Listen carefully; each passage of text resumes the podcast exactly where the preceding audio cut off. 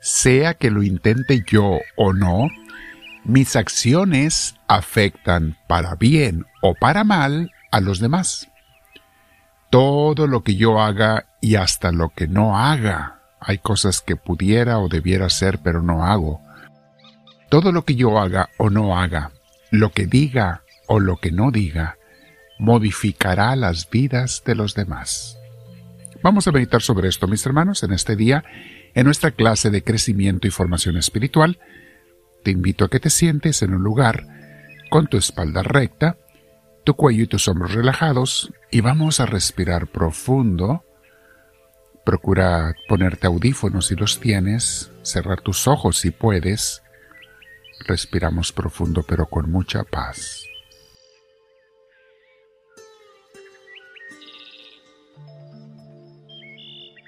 Una vez más lo hacemos respirando profundo, invitando al Espíritu Santo, porque te necesitamos, Espíritu de Dios, te invitamos a que vengas a cada uno de nosotros y nos llenes de ti, Señor. Bendito seas, Señor Dios nuestro. Muy bien, mis hermanos, vamos a meditar el tema de hoy, se llama ¿Soy un manantial de agua pura o de agua sucia? Mis hermanos, vivimos en un mundo de interacción. Así nos creó Dios, para interactuar unos con otros. Convivimos con mucha gente. Con unos más, con otros menos. Pero lo que ellos hagan o digan me influye a mí. Y lo mismo pasa de aquí para allá. Lo que yo haga o diga, o no diga o no haga, les influye a ellos. Si mis conversaciones y mis acciones están bañadas de Dios, entonces son limpias, edificantes, serviciales y amorosas. Voy a ser un manantial de agua pura para los sedientos que necesitan luz en sus vidas, necesitan guía, agua, ánimo o alivio en sus vidas mismas. Pero si en mi corazón reinan las ambiciones, no Dios, sino las ambiciones, el materialismo, el hedonismo, o sea, la búsqueda de placeres, las diversiones y distracciones que a veces tengo de más, más de lo que debiera. Me entretengo de más en el teléfono, me entretengo de más en juegos, me entretengo de más, o sea, desperdicia uno el tiempo, lo tiramos a la basura en cosas innecesarias, de más. Entonces, mi influencia en los demás va a ser nula o negativa, porque con mi ejemplo les estaré gritando a la gente que está bien vivir así. Voy a ser un manantial de agua contaminada para los demás. Dos cosas debemos revisar hoy, mis hermanos. ¿Qué dejo yo en las personas con las que convivo?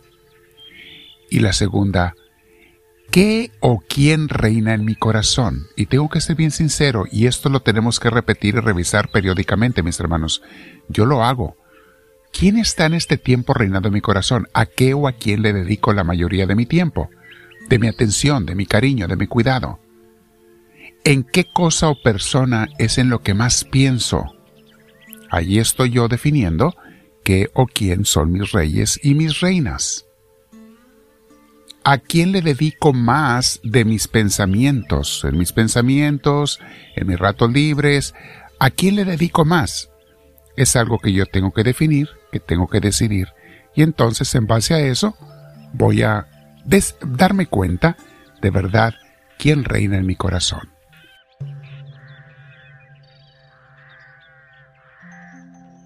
Hemos visto, mis hermanos, en nuestra formación espiritual, que si Dios no reina en nuestras almas, automáticamente van a ser cosas o personas del mundo nuestros reyes.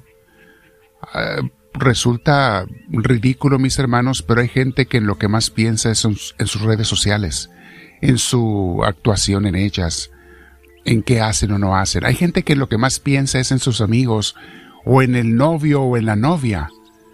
Y no digamos que no debes de pensar en ellos, pero si esos son los que reinan en tu corazón, allí ya sabemos quién es tu Dios, quién es la persona o cosa a la que tú adoras. Recuerda una cosa, mis hermanos, un jardín que no se cuida Tu alma es un jardín, tu mente es un jardín. Un jardín que no se cuida automáticamente produce hierbas malas.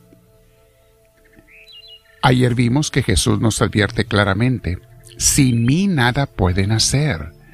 Estábamos meditando ayer en el capítulo 15 de San Juan, unos versículos de allí.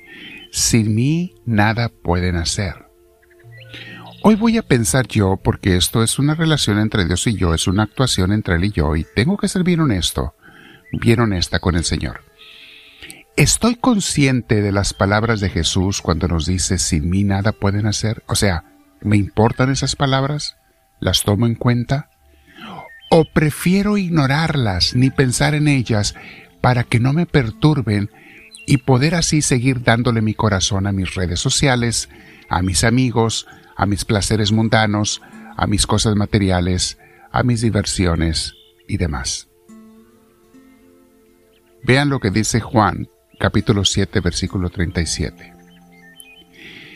Jesús veía a la gente que estaba vacía, igual que hoy mis hermanos, vacíos del corazón, buscando satisfacerse con cosas del mundo y siempre vacíos.